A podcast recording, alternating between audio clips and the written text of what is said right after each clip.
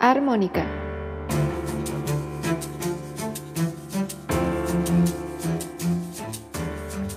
Pláticas musicales inesperadas.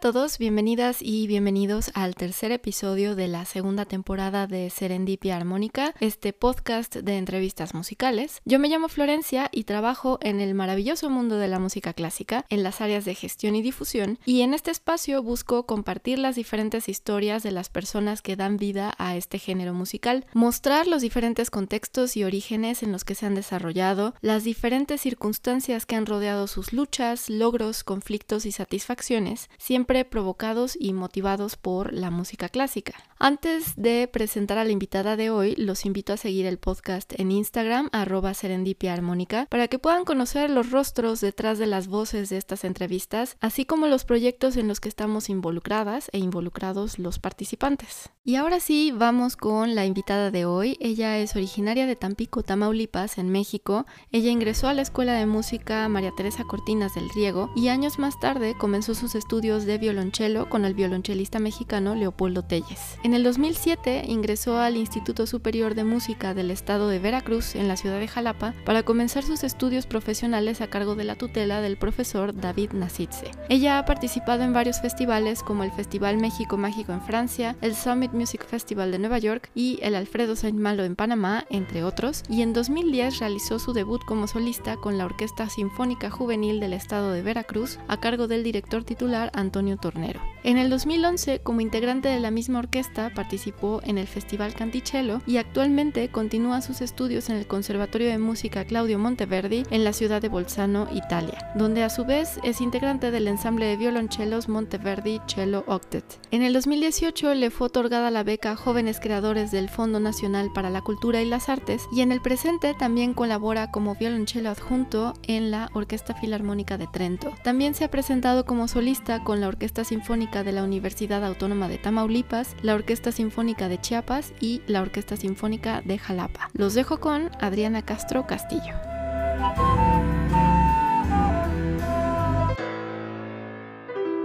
Bien, Adriana, ¿cómo estás? Muy bien, Florencia. Gracias por la invitación. No, hombre, gracias a ti por aceptarla y es un gustazo verte. Estamos recordando que hace dos años que no nos veíamos. Dos Qué años. Rápido. Impresionante, impresionante y que lo platicamos de que a, to- a muchos, o sea, de ese, ese momento fue crucial para muchos, increíble.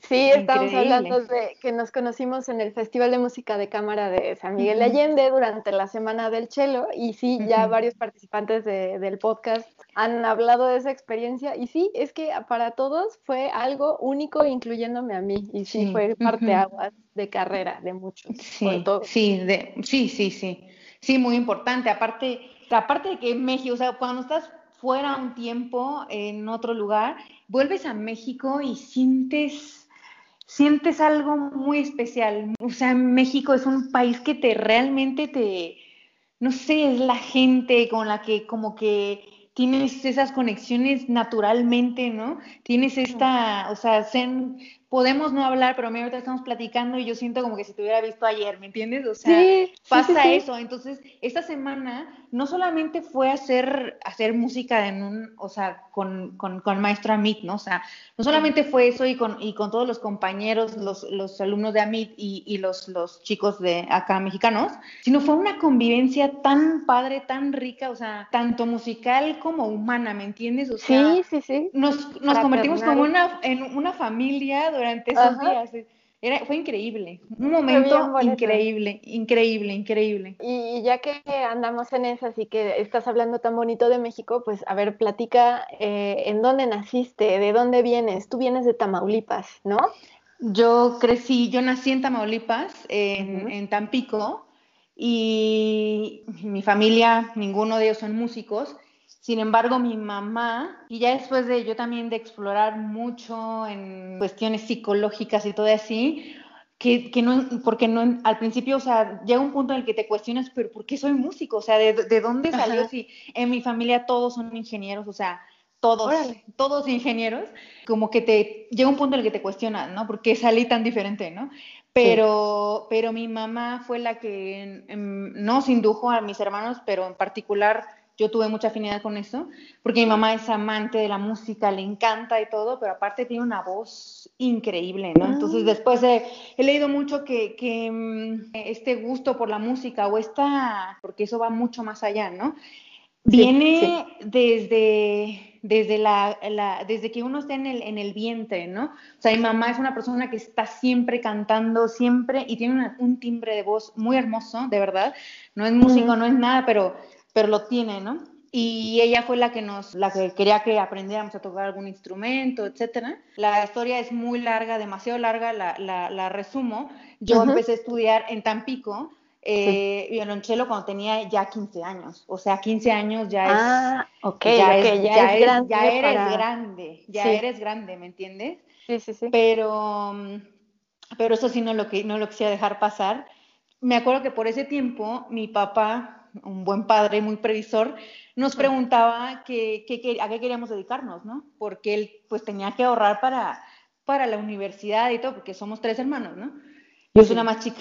Y entonces, este, no, pues, ¿qué, quiere, ¿a qué quieres dedicarte? Y pues la verdad, Adriana estaba perdida en la vida, o sea, yo era amiguera, yo era, tiene muy, o sea, no sé, despreocupada. muy despreocupada, muy diferente de mis, de mis hermanos. Yo no me sentía con aptitudes así de ningún tipo, vamos, o sea, que sí tenía como mucha facilidad para, o sea, comunicar y eso sí, pero yo decía, bueno, y eso, pero eso para qué, ¿no? Como para qué, ¿no?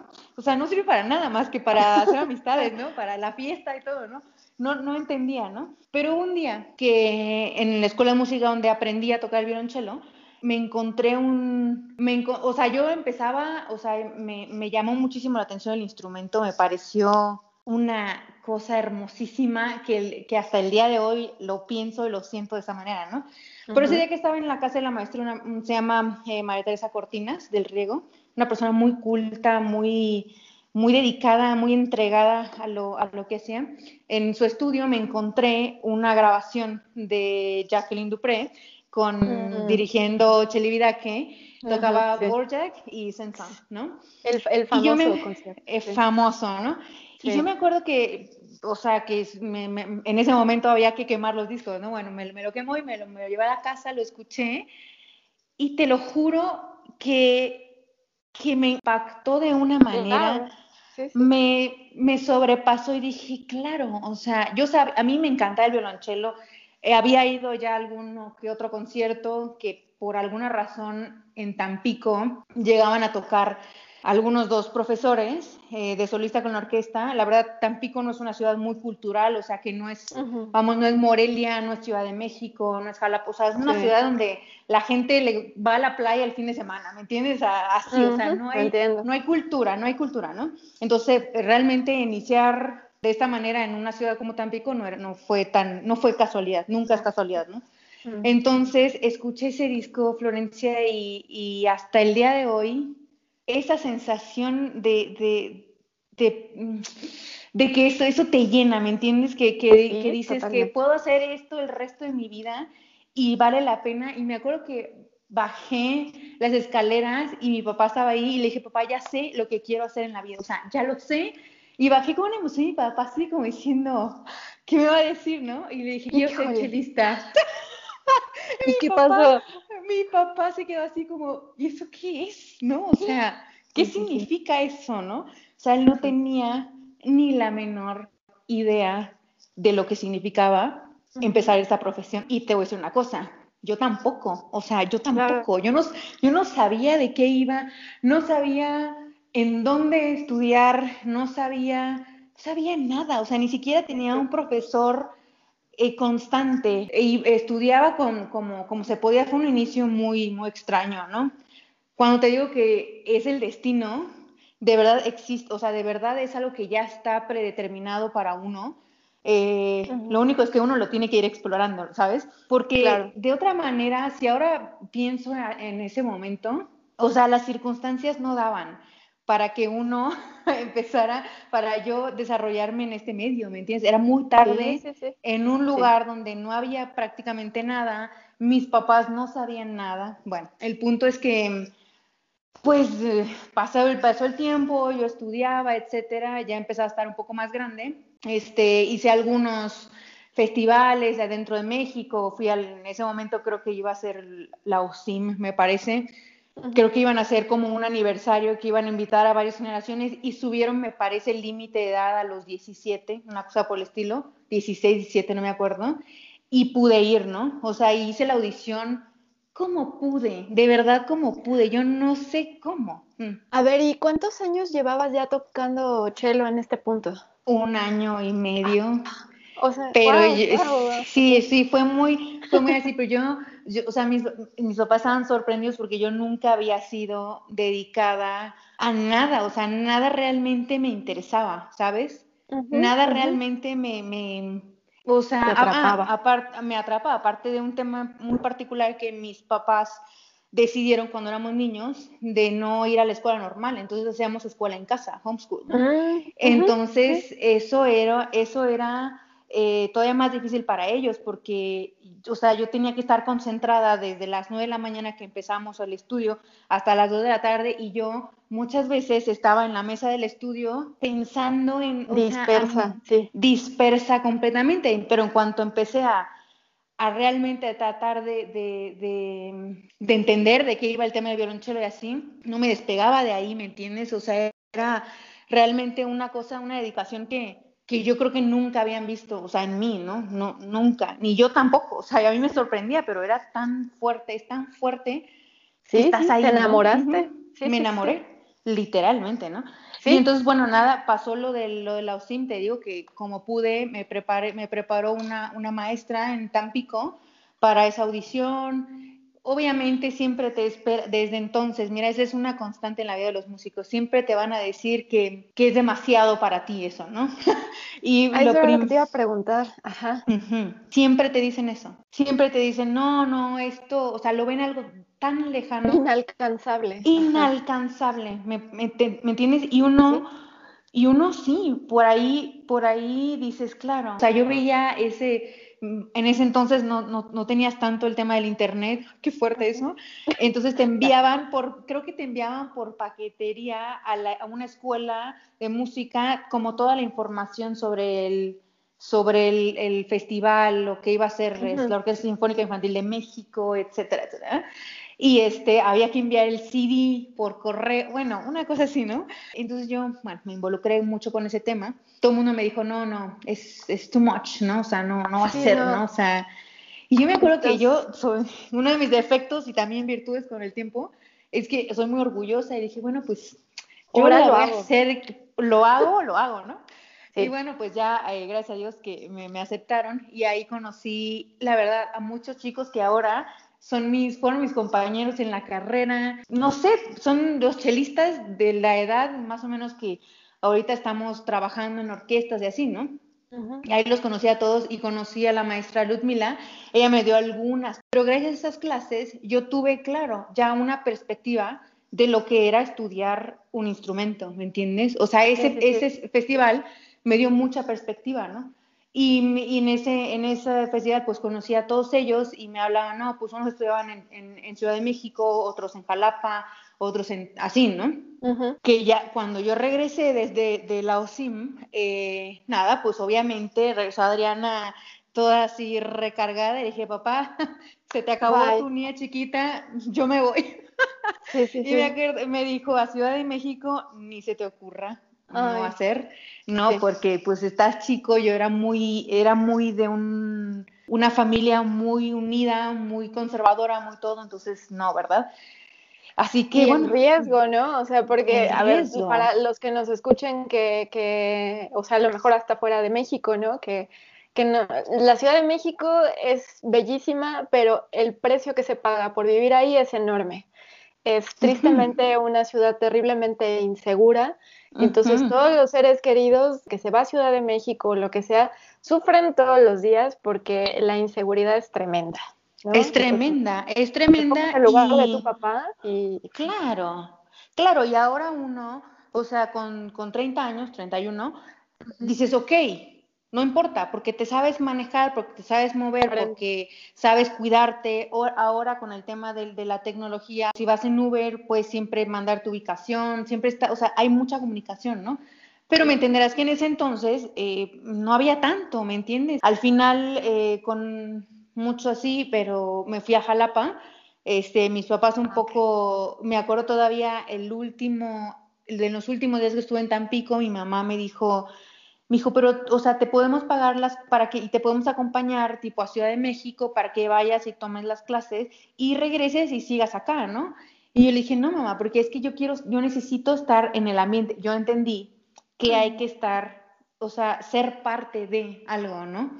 Que es muy importante. Puedes dedicarte al estudio, estar solo, pero en realidad, al final, lo que va a pasar es que necesitas de un ambiente, de un medio, de un todo para, una, para aprender muchísimo y después para de ahí están las fuentes de trabajo, ¿me entiendes? Exacto, exacto. ¿No? Las conexiones. Sí, no es solo ir a clases, es meterte en el ambiente, es convivir con más músicos, es entender cómo es la, la, la, vida, ¿no? De un músico. Es como, como por ejemplo, es, es que eso es su otro lenguaje, pero hay que entenderlo como ese lenguaje, ¿no? O sea, ahorita tú y yo estamos platicando y nos ponemos al día y quizá quizá tú digas una cosa que a mí me, me hace comprender otra, o, no sé, o sea, es como la comunicación. La retroalimentación. Te abre completamente un, un, mundo dentro de ti, ¿no? Y lo mismo pasa con la música. Necesitas del otro, sí, o sea, necesitas tú crecer, obviamente, eso es obvio, ¿no? Como en la vida también, o sea, necesitas crecer, trabajar en, en, en ti, en tus habilidades, en esto, lo otro y así, ¿no?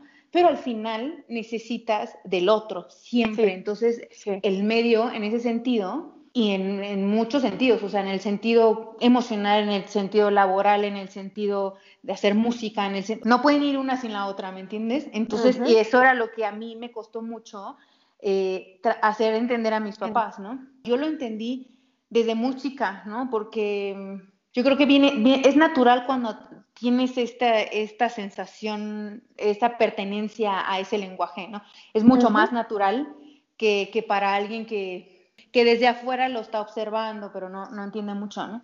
Entonces me fui a Jalapa y, y, nada, y realmente ahí empezó todo el, todo el camino. Mira, cada vez que voy a Jalapa es un flashback de de todo, o sea, me recuerdo y era una, o sea, estaba muy chica, ¿me entiendes? Era una niña recién salida de casa, ¿no? Pero tenía una energía y unas ganas increíble, ¿no?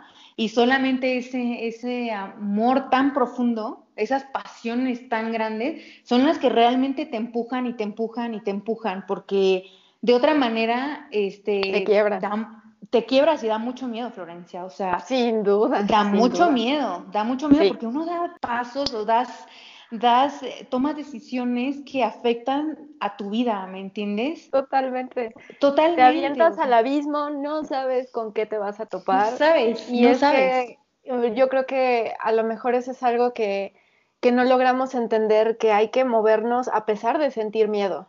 ¿No?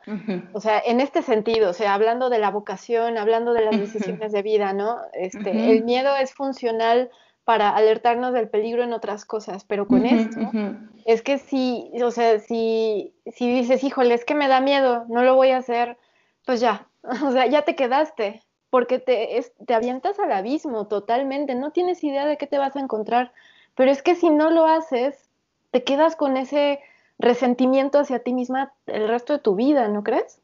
Hacia ti misma, y yo me acuerdo que mi papá, hablo mucho de mi papá porque es una persona muy importante para mí, este, y siempre me dio, no entendía lo que yo hacía, quizá, quizá no lo entienda completamente, pero siempre me decía que ese don que en el caso de él era la ingeniería, en mi caso era la música, pero es un don, ¿no? Sí. Que, que viene de allá, ¿no? Que viene de arriba. Y, decía, y tú tienes esa responsabilidad, ¿no? Es como, o sea, tú naciste con eso y ese es tu camino y tú tienes que llegar hasta las últimas consecuencias en eso, o sea, tienes que eh, desarrollarlo hasta su máximo, porque esa es tu responsabilidad, porque es la razón por la que estás acá, ¿no? Y como dices, o sea, muchas veces, Florencia, dejas atrás muchas cosas por eso, por eso, ¿no? Pero es algo, es la idea de algo que tienes, pero que yo ahora lo creo que si ya lo, si lo tienes acá, es que ya existe. Solo tienes que caminar hacia, hacia ese lugar para hacerlo, vamos, tangible, ¿no? En realidad ya está, ¿no? Y entonces dejas mucho atrás. O sea, en este caso, yo tenía 17, dejé atrás una familia, y que hasta el día de hoy, tenía 7, ahora tengo 31, no he vuelto. Voy de vacaciones, dejas tus raíces atrás para realmente buscar eso que... Híjole, ya me tocaste un punto bien importante. es que, ¿sabes?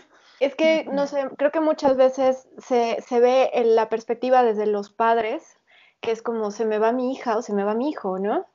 Que es que o sea que ha de ser durísimo. Yo no soy mamá no pero creo que intento ponerme en su lugar.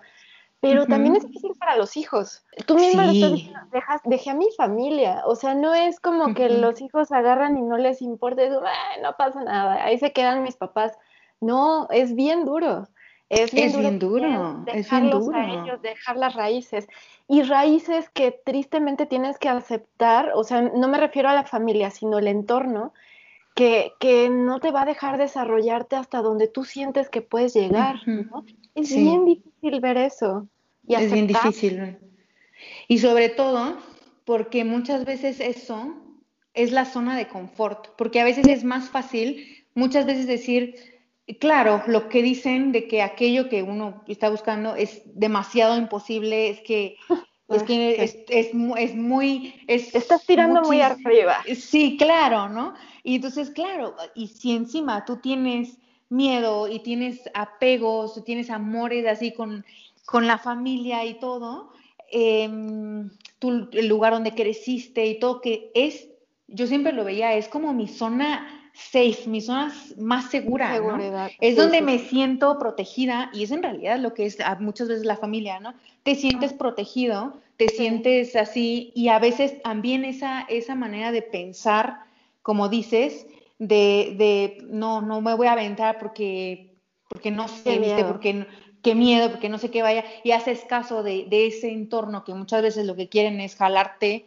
y que a que no hagas, a que no hagas lo que realmente tienes que, y esa se vuelve, es, se vuelve, y muchas veces es una zona de confort, ¿no? Sí.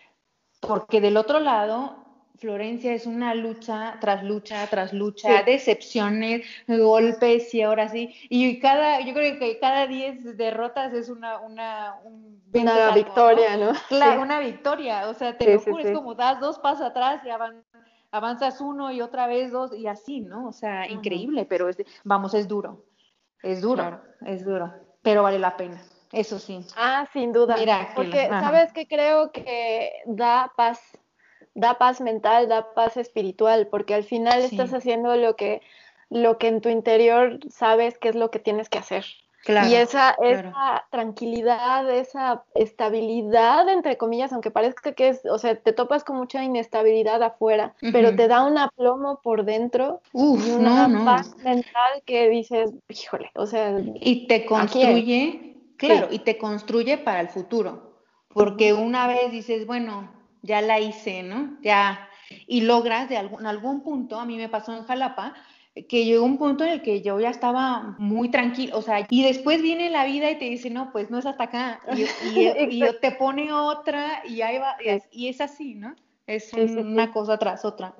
¿Cómo fue el encuentro ya en la escuela, en la carrera, con compañeros y con profesores que, o sea, que a lo mejor en, o sea, empezaron a tocar cello a los seis años, ocho años, diez, ¿no?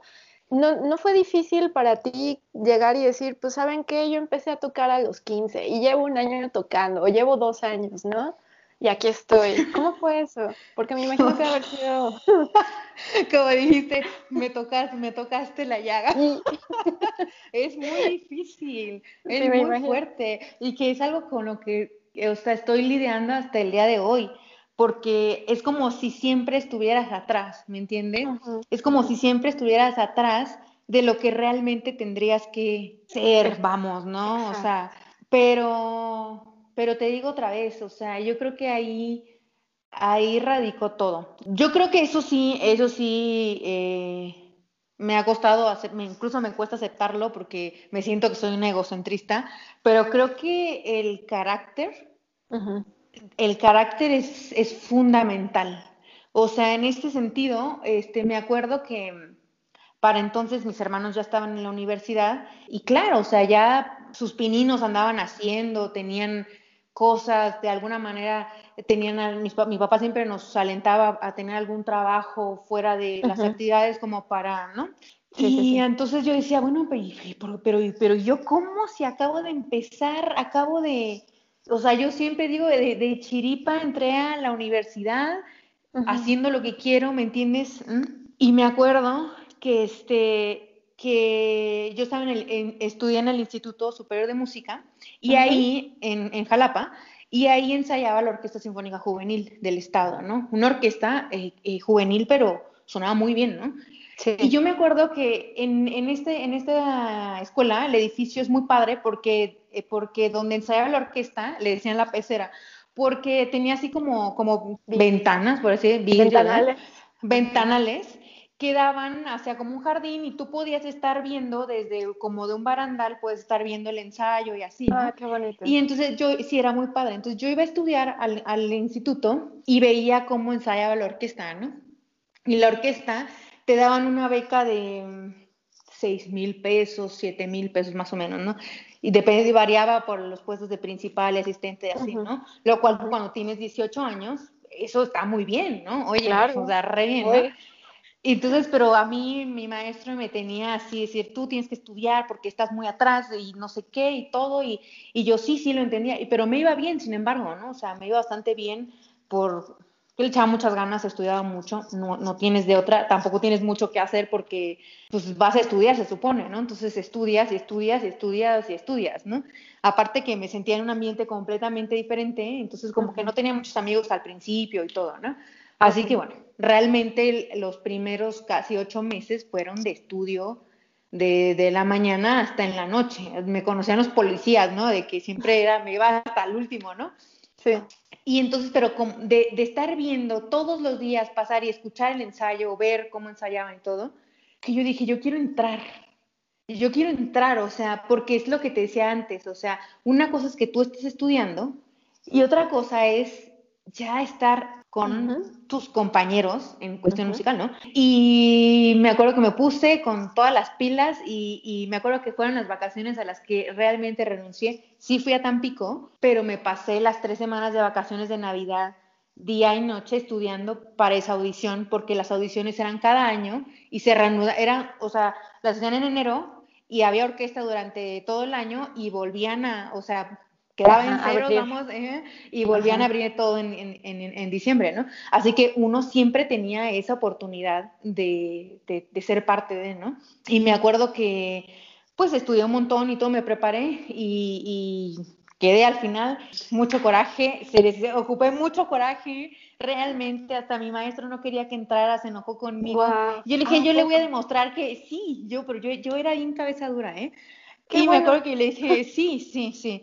Y, este, y le dije, yo le voy a demostrar que sí puedo, con o sin su ayuda, ¿no? Porque él, él, al final lo que sabía en ese momento era porque él me lo había enseñado, ¿no? Pero yo juraba que lo había hecho sola y así, ¿no? al final, al final quedé y ya cuando estaba en la juvenil, ahí fue un shock, porque claro, o sea, de repente en la orquesta no es, o sea, aunque era una orquesta juvenil, no es más la escuela donde te dan chance y eso, o sea, o tocas o tocas. Es siempre así, ¿no? Y entonces eh, estos compañeros pues ya tenían un nivel y yo me sentía eh, eh, por detrás, pero sabes qué, observar, escuchar vale muchísimo.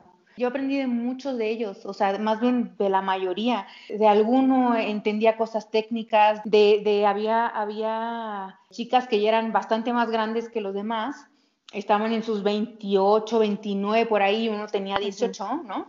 Y este y entonces ellas tenían una experiencia en la orquesta increíble, ¿no? Y entonces tú yo me, estaba así, mira, con, con, los oídos así, con los ojos como así, esponja, como esponja, absorber todo. Y yo creo que el estudio, más eso, más esa disponibilidad y, humildad de siempre sentir que los, te puedes aprender de los demás, yo creo que eso es algo que te lleva que te hace avanzar muy diferente, o sea, absorbes todo, ¿me entiendes? Son como, eres como un niño, ¿no? O sea, aprendes de aquí, aprendes de allá y estás así. Y yo creo que eso es, o sea, mientras estás estudiando, y más bien siempre esa es una de las cualidades más importantes que uno tiene que En la vida, ¿no? Sí, sí, sí, porque es como una actitud de vida, ¿no? El, siempre, el, no sentirse que ya sabes todo, o a tú a mí que me vas a enseñar, ¿no?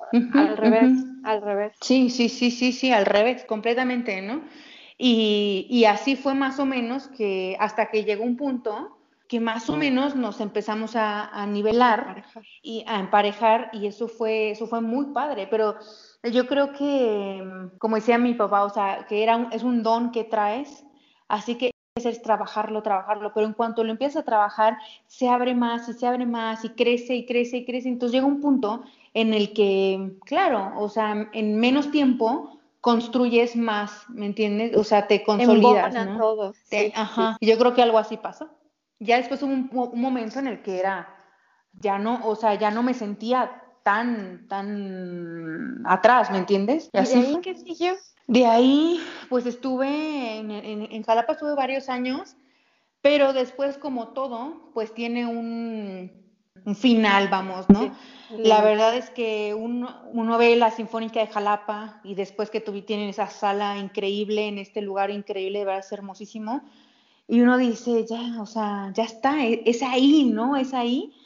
Y todo el mundo, mi papá, mi familia decía, claro, o sea... Mm, ya la hizo, ¿no? Ya la hizo, o sea, de uno en un, en un poco de tiempo quizá va a haber algún lugar y va a audicionar y listo. Y Jalapa es un lugar increíble para vivir y todo, ¿no? Sí. Pero sabes que dentro de mí algo, algo me, me, inquietaba, ¿no? Algo me inquietaba y me decía, pero no, no. Más, o sea, no, no, no, no me veía, no me veía ahí y yo me, yo me, yo me sentía así como, bueno, pero ¿quién te crees, no? ¿Por qué? O sea, ¿por qué crees que esto no es suficiente? Pero no es que no sea suficiente, sino que algo en mí me decía, no es acá, ¿no?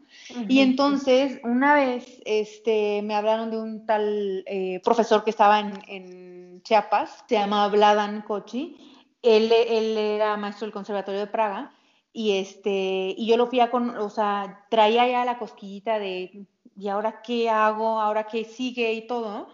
Ah, porque también, como siempre los festivales, por eso los festivales son muy importantes, porque siempre en los festivales se te abre otra vez, es como tienes otra visión, nunca regresas igual, nunca, de verdad nunca.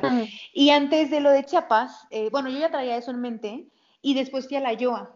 Y bueno, conocí, uff, o sea, músicos increíbles, de verdad o sea, fuera de mi, de lo que alguna vez esperé, de, en, realidad, ¿no? Conocí a esta chelista que se llama Alisa Wallerstein, increíble, tocó Elgar, yo me quedé así, a mí me, me, impactó Florencia, o sea, había, había profesores de, de, la Filarmónica de Berlín, había gente muy de, de Chicago, o sea, había gente, músicos increíbles, ¿no? Aparte de los chicos, ¿no? Entonces, y fue otra vez, de, fue más de lo mismo. Cuando regresé de la ayuda dije, no tengo nada que hacer acá, tengo que, tengo que continuar. Y me surgió la idea de decir, tengo que buscar a este profesor. Y lo busqué y fui a, a, Chiapas y me encantó, me encantó porque era otra manera, otra manera de ver el violonchelo muy técnico, cosa que a mí me faltaba mucho en ese momento. Todavía, ¿no? Pero en ese momento bastante más. y, este, y entonces, eh, aparte de que yo soy muy mexicana y él, él daba clase en San Cristóbal. Y me enamoré de San Cristóbal y dije, no, no, yo, tengo que, o sea, un maestrazo más San Cristóbal, en este lugar. que, claro, o sea, sí, entonces San Cristóbal de las casas, ¿no? Y estuve realmente poco tiempo ahí, yo creo que como un año más o menos, pero fue un año muy rico, ¿sabes? Aprendí mucho, muchísimo, aprendí demasiado de, de cosas técnicas y como te digo, estudiaba todo el día, todo el tiempo. Fue un tiempo eh, trabajar en la orquesta, solo un, tiempo breve, porque como siempre los maestros quieren que te dediques solamente al estudio, ¿no? Lo cual a veces es un poco irreal porque ¿Y ¿Cómo qué come uno? ¿Y cómo comes, no? Sí, ¿Cómo haces, sí. no? Así que Sí. tuve que entrar un tiempo en la orquesta y bueno, entre otras entradillas y ahí más o menos pude al final salirme y dedicarme completamente al estudio. Y de ahí eh, conocí a, a- en unas masterclass que hice en Ciudad de México a, a Roberto Trenini, que fue mi profesor en Italia. Y esos Mm. fueron los últimos tres años. ¿Cómo tres fue años. El ahora el, eh, dar el paso a Bolzano, Italia? ¿Qué pasó? ¿Cómo fue? Ay, no, no, no. Fue otra vez. Es que es que uno cree que es nuevo, pero uno ya sabe el caminito, pero ves tan alto el, ¿no?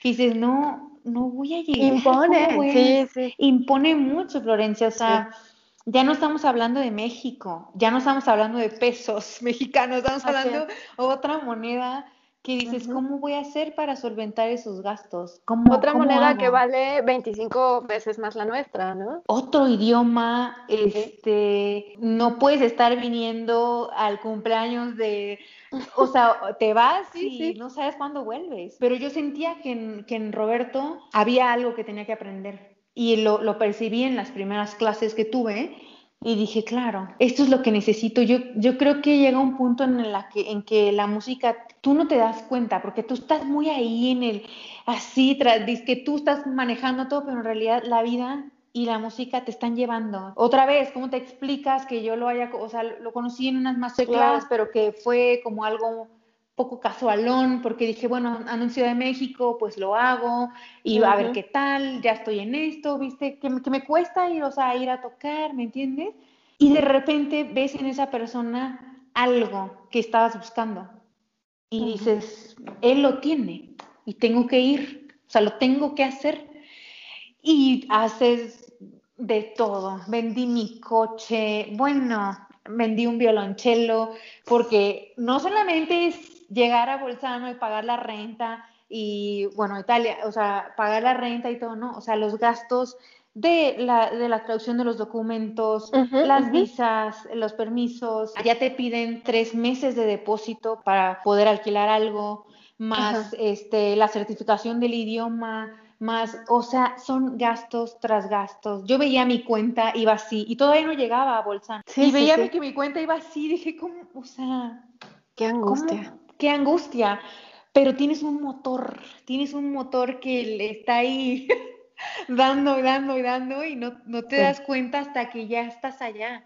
Tuve muchas dificultades con el tema de la, de la, hacer el trámite de la, de la visa de estudiante no fue fácil porque aparte, o sea, vamos, uno está aprendiendo el idioma, Ujú. pero todo lo que son las páginas en las embajadas, eso no lo entiendes ni en español, ¿me entiendes? Es Pues muy porque es lenguaje complicado. más legal, ¿no? Y Sí, entonces sabemos ¿no? que el lenguaje legal es confuso. Sí, se me hizo así un enredo. Entonces tuve algunos medios, hay problemillas, tardó un poco más de lo que debería.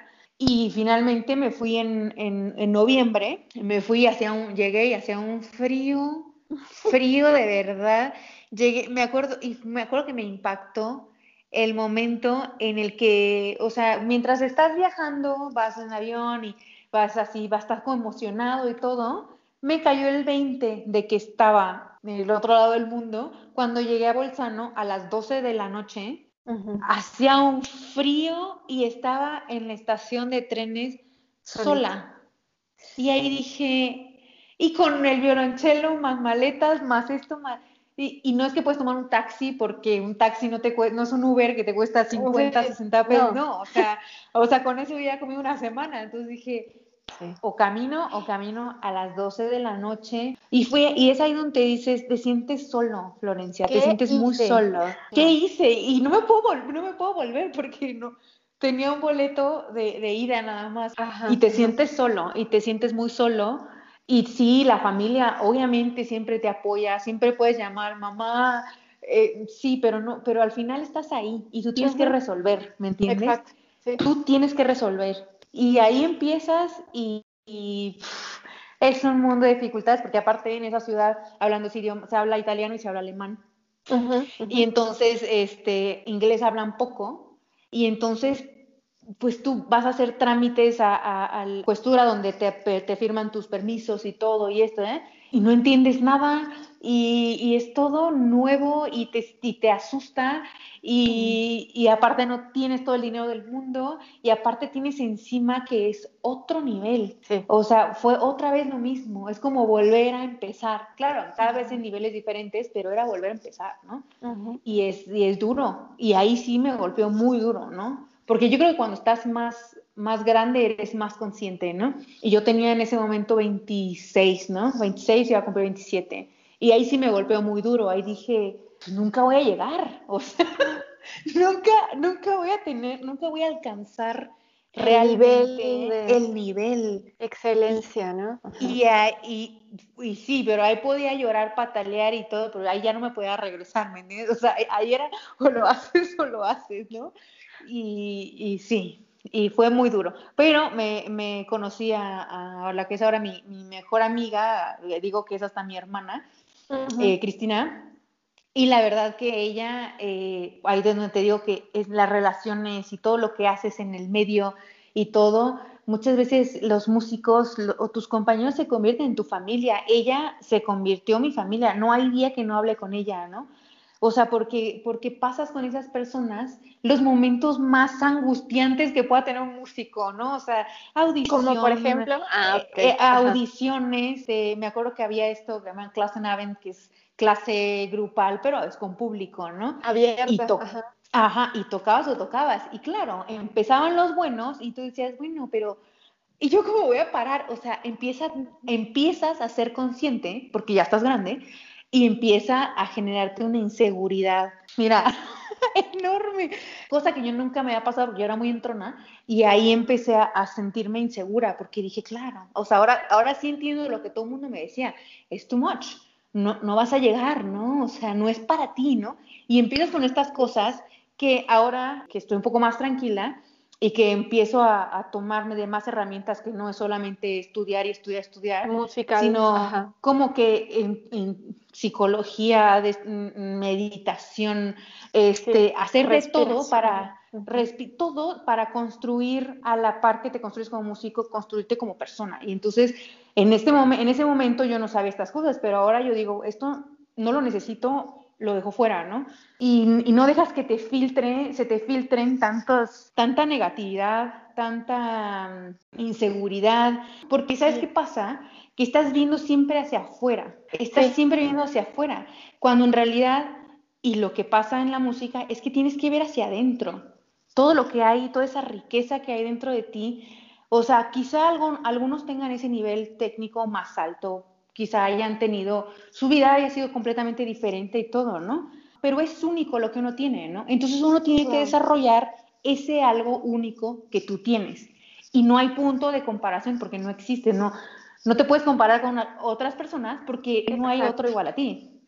Exacto, ¿no? Sí, sí, y es que ahorita me pongo a pensar, o sea, llegaste a un entorno, digamos que o sea, cuando entraste a la carrera en México, en Jalapa y todo, sigues estando en el mismo país en donde, o sea, hace rato te preguntaba cómo fue como el encuentro con profesores y compañeros que llevaban a lo mejor muchos más años estudiando que tú, pero llegar al entorno europeo, o sea, la cuna de la música clásica, en donde son generaciones y generaciones que, las familias, los niños, todos dan por sentado, es, parte de su vida la música clásica, la formación musical, la apreciación, se dediquen a ella o no, hasta como que dicen, bueno, es como otro género más, ¿no? y vaya, son circunstancias enteramente distintas a las que vivimos en México. Entonces, de repente ya toparte con, con o sea, estar rodeada de personas que su vida ha sido enteramente distinta,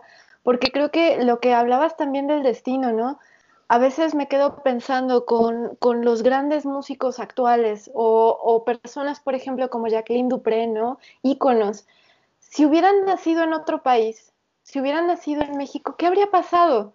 O sea, a lo mejor es como, sí, sí, habrían, sí habrían llegado tal vez al nivel en el que están, pero ¿cómo les habría costado trabajo?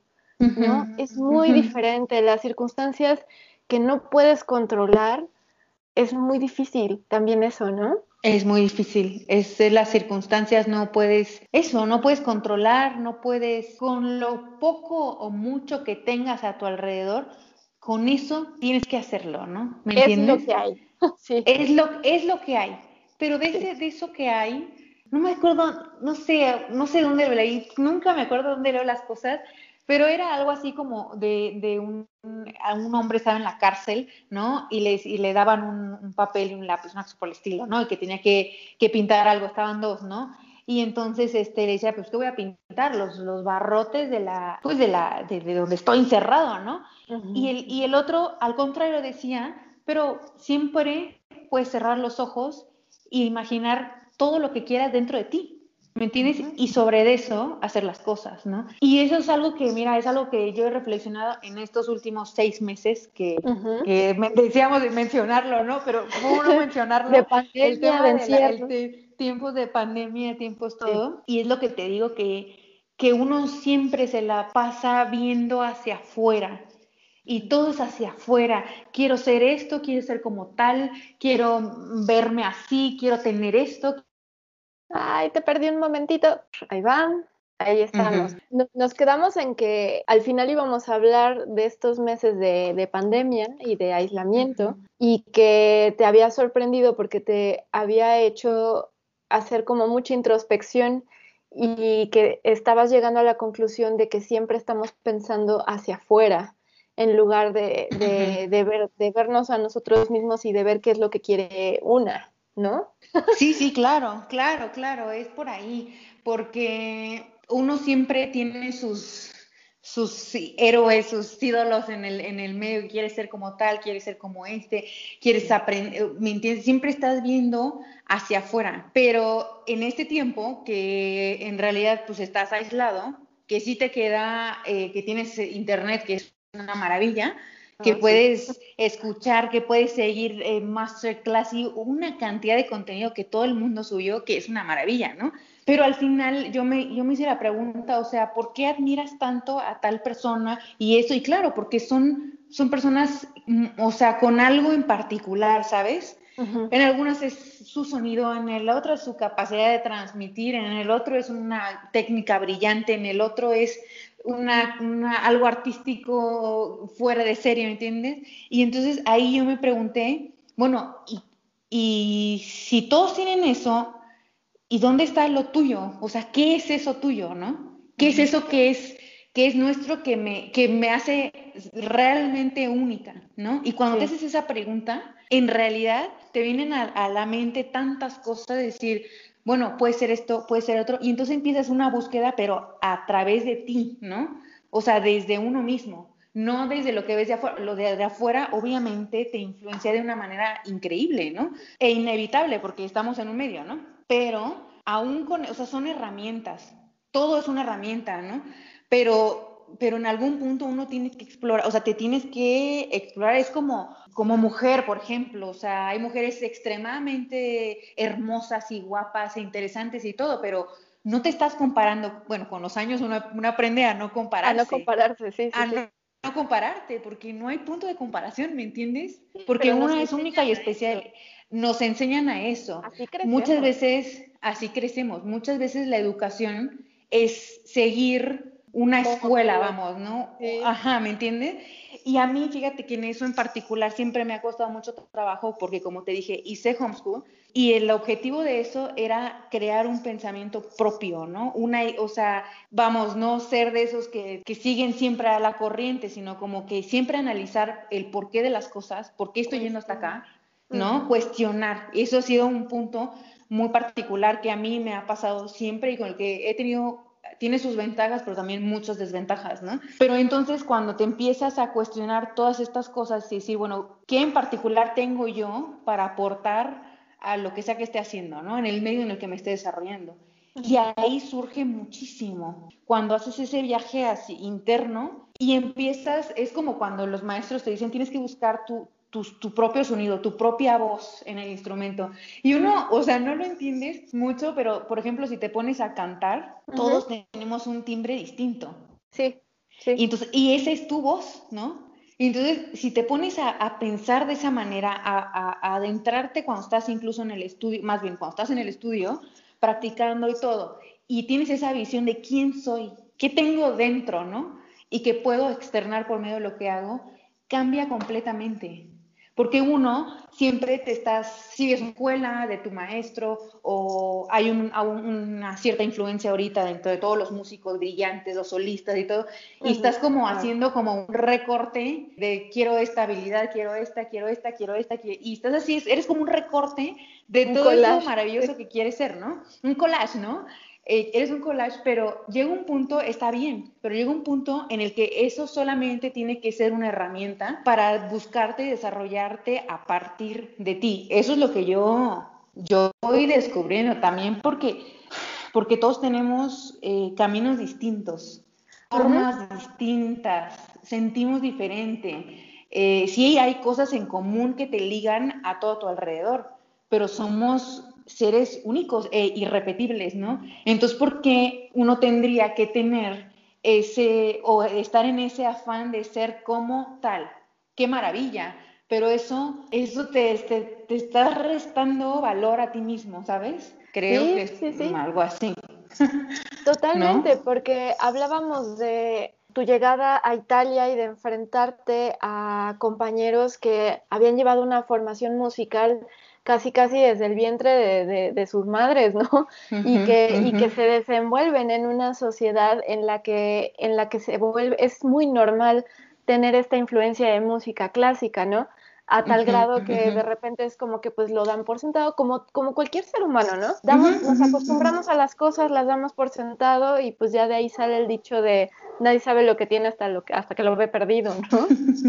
Pero el enfrentarte a ese entorno que decíamos, bueno, ellos se enfrentan a otro tipo de dificultades. O sea, no es que les puede ser más fácil ciertas cosas que para ti fueron muy complicadas, pero no significa que todo es fácil para todos, ¿no? Claro. Y yo creo a lo mejor el, el, haberte enfrentado a, esa, a ese contexto, pues también, o sea, yo creo que hay de dos, ¿no? O te, o te quiebras y te y adiós autoestima y dices, no, pues no hay manera que yo pueda siempre estar al nivel de estas personas, o pasa lo que estás diciendo tú, ¿no? Es como, oye, pues si, si todos somos diferentes, si nuestros caminos son diferentes, no, o sea, es ilógico pensar que mi, mi ruta va a ser exactamente la misma que la de tal o cual persona. Y sobre todo también como que aprender a, a disfrutar el, el proceso eso, es, eso, es muy, eso es muy especial, fíjate, porque uno siempre está pensando en la llegada y cuando tenga esto y cuando sea esto y cuando logre esto y cuando...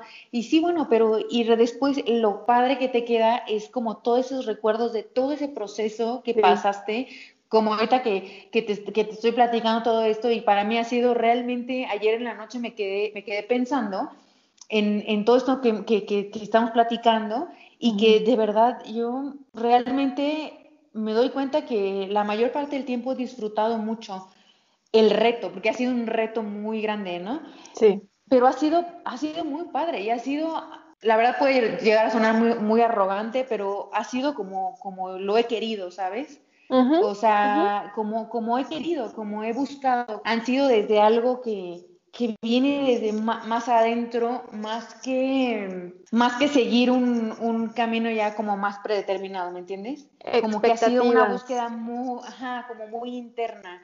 Y eso lo ha hecho muy rico. Y al mismo tiempo que creces como músico, como persona, o sea, estás preparado para muchas cosas, ¿no? O sea, porque como te decía ayer, o sea, el proceso de, de, estarte construyendo como músico te implica a veces mudarte de un lugar a otro, muchas veces no tener, en eh, la cuestión económica, no tener todo lo que necesitas y sin embargo, con lo mucho o poco que tengas, estar, estar bien, sacar provecho de todas las herramientas que tengas. A todo, muchas veces uno, uno dice, no tuve los grandes maestros cuando, cuando en el punto en que realmente lo necesitaba. Bueno, en ese momento no, ahora está YouTube ¿viste? Ahora está un montón de plataformas, un montón de cosas donde la información está ahí, ¿viste? Solamente para que tú busques y ahí está, ¿no? Y entonces, bueno, dices, bueno, quizá antes no la tuve, la tengo ahora. ya, ¿no? Y siempre estar viendo hacia adelante, hacia adelante en ese sentido de decir, sacar las frustraciones de un lado y decir, eh,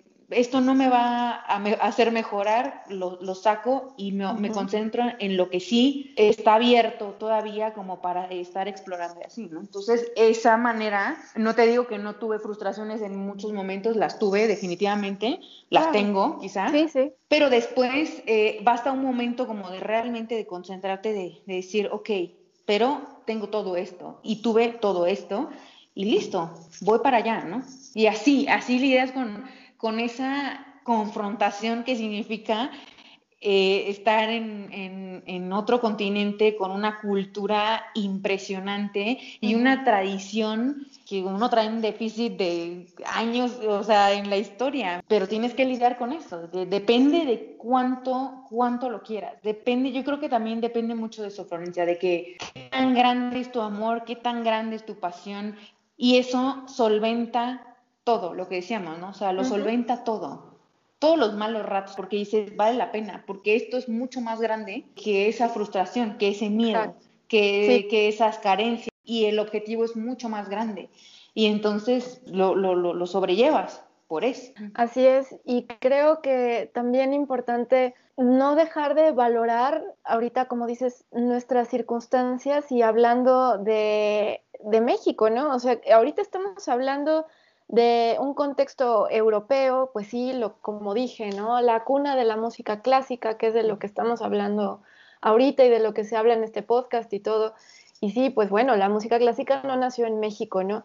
Pero yo creo que es muy delicado, hay una línea muy delgada entre por ese, esa admiración que hay hacia esa cultura, dejar de valorar la nuestra. Y ahí yo creo que es un gran, gran error, ¿no? Es un, es un gran error y es subestimar la belleza que es México, que representa México, incluso eh, todas, todas las, culturas, yo creo que dejaron en cada individuo un sentido de la espiritualidad muy fuerte, una energía muy fuerte que es algo que nos caracteriza a cualquier lugar que vayamos que somos, o sea, a mí me lo dijeron todo el tiempo y no soy la, primera mexicana ni la última, ¿no? ¿Me entiendes? O sea, que somos personas con una energía muy fuerte, que tenemos un empuje muy importante y todo, o sea, que somos, estamos acostumbrados a, luchar. Y la verdad que tengo algo que admiro muchísimo, que todos los músicos que conozco,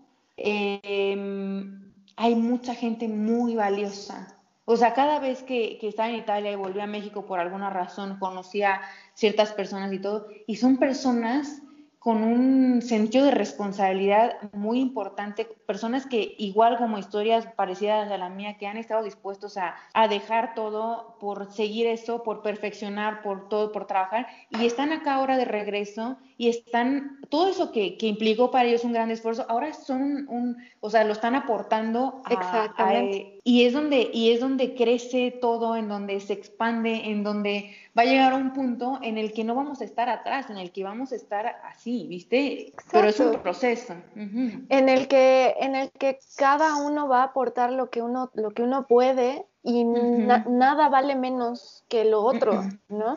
y fíjate que sí, creo que dijiste un punto muy importante.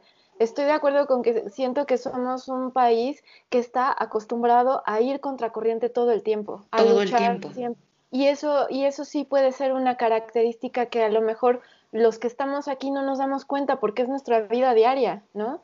Pero si de repente tienes oportunidad de convivir con otras personas de culturas diferentes y dices, ah, caray, o que te digan eso, ¿no? De que ese empuje, esa energía que tienen los mexicanos. Y sí, creo que eh, ahora más que nunca es importante no perder de vista eso y no dejar de valorarnos, porque es otra cosa que nos enseñan por este eurocentrismo, esta idolatría hacia la cultura europea, hacia la, bueno, norteamericana, aunque somos norteamericanos.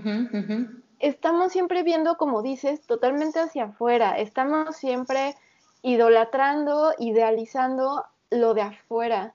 Y llega, creo que llega un momento en el que dices, a ver, no, espérate, está bien, o sea, a ver, la admiración creo que siempre es importante, ¿no? Pero no que eso no te quite valor a ti, a lo que eres tú, de dónde vienes, ¿no? claro, claro, y aparte te digo, o sea, somos una cultura, o sea, yo por ejemplo hace dos años fui a Oaxaca, por favor, o sea, Oaxaca es una riqueza a donde sea que voltees, riqueza de todo tipo, y vas a otro estado y es lo mismo, y vas a otro lugar y es lo mismo, o sea, esa riqueza también somos nosotros.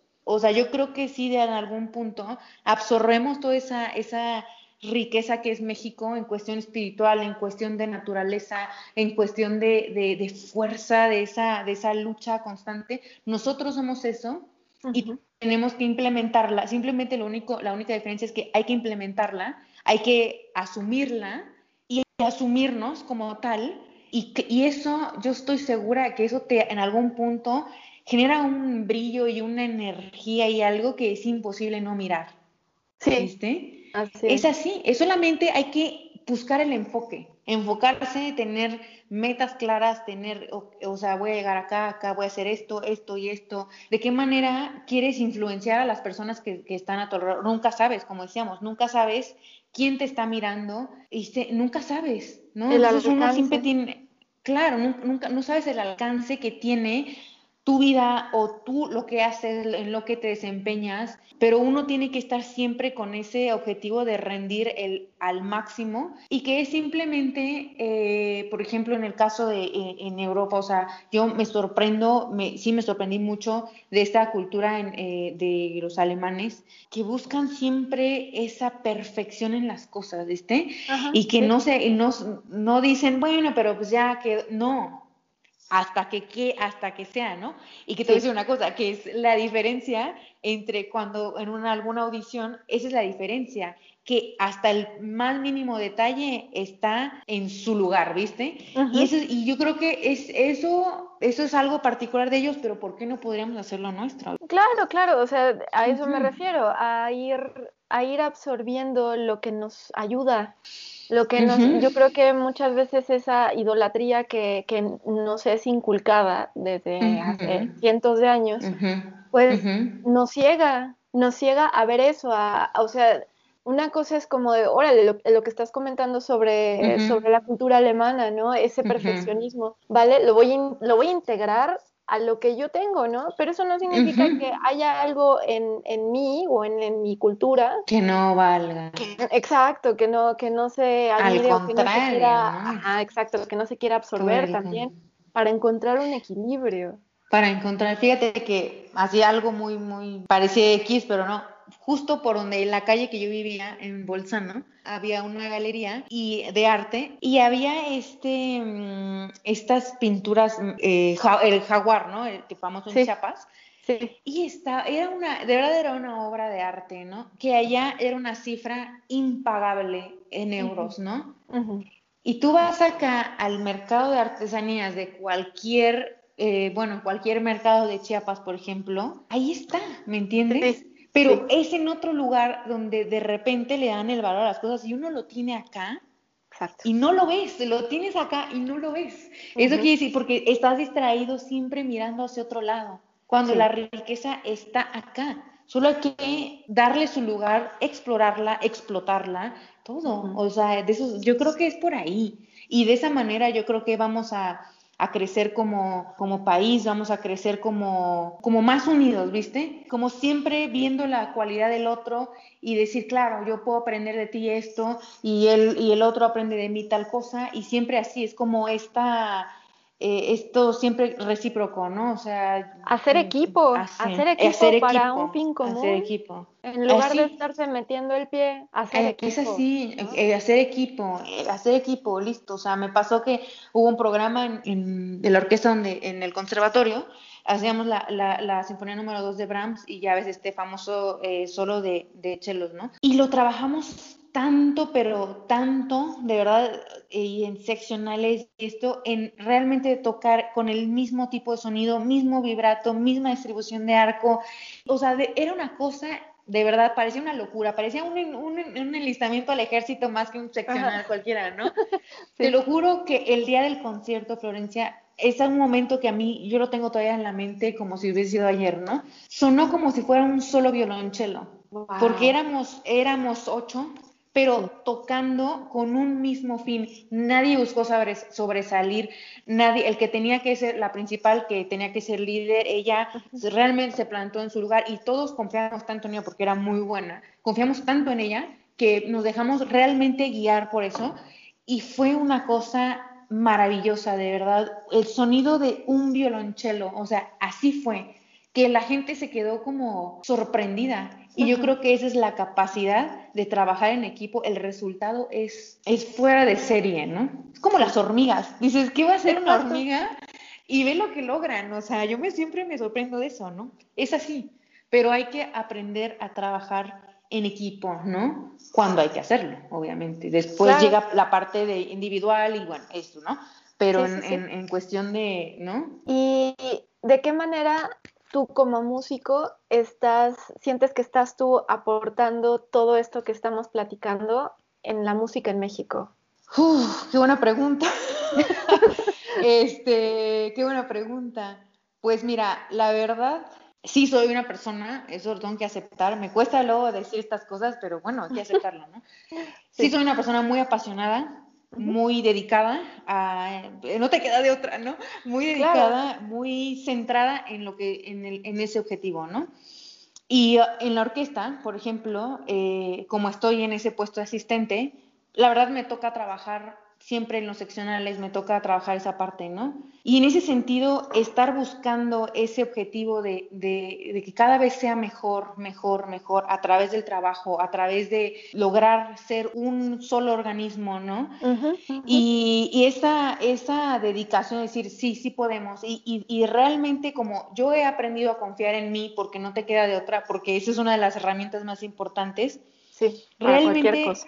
Claro, para cualquier cosa realmente ofrecerle a tus compañeros eh, de sección o, en el cuarteto que estás tocando y todo, ofrecer o aportar, dar esa confianza, decir, sí se puede, sí lo vamos a hacer, solamente hay que trabajar con, mucho, con mucha dedicación y todo. Y cuando estas personas ven que tu energía no, no decae, vamos, que, que tu, objetivo es la excelencia y estás buscando y está, la gente se contagia de eso y, se vuelve, empiezas a, e, empiezan ellos también a aportar. Todos, todos este, tenemos siempre algo que decir, algo que aportar, algo que ofrecer. Y entonces de repente esta energía, este amor, esta pasión que yo siento por la música, me doy cuenta que se contagia.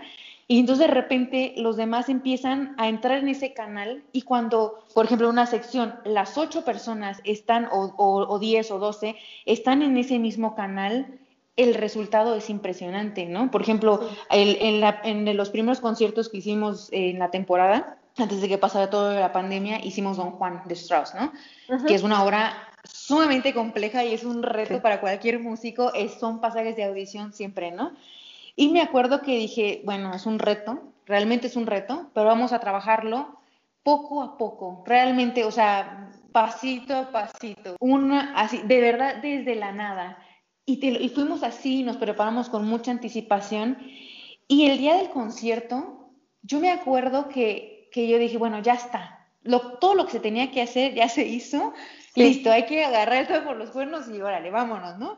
Y te lo juro que estuvo tan bien, nos fue tan bien, que al final, cuando fue el intermedio, todos tenían una cara de emoción de verdad que no, no se la podían no salió. Ajá. No salió.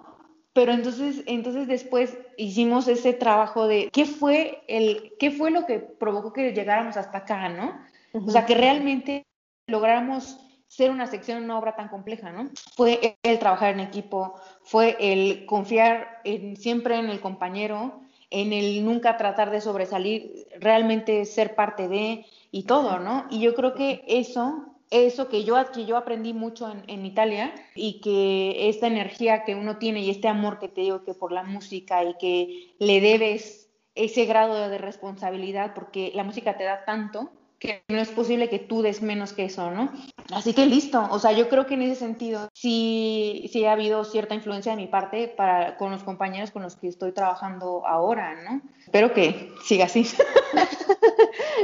Sin duda, sin duda. Y, yo creo que así como todo en la vida, lo que se va a ir aprendiendo se va a ir aportando de una u otra forma, consciente o inconsciente. De una u otra forma. El punto es siempre tener esa esa conciencia de, de, dar, ¿viste? De dar, de compartir esto que, que, tienes, que eres, que la vida te dio, este don.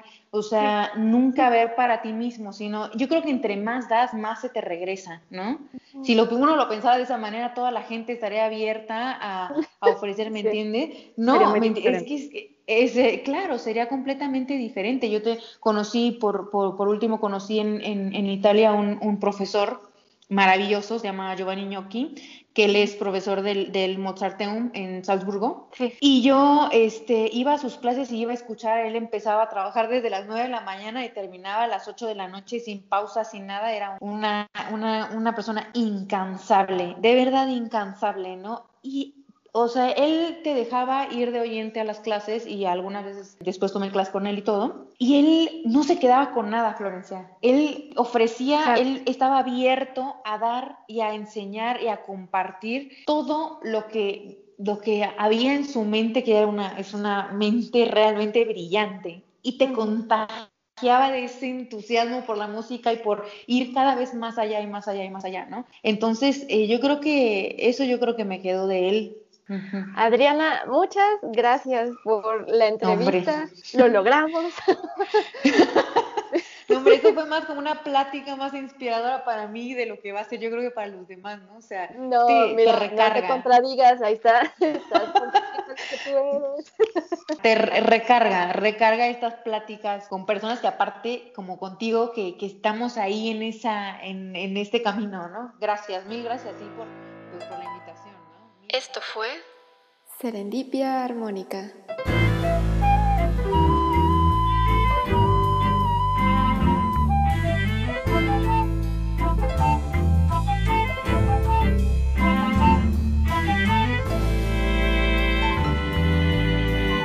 Nos vemos.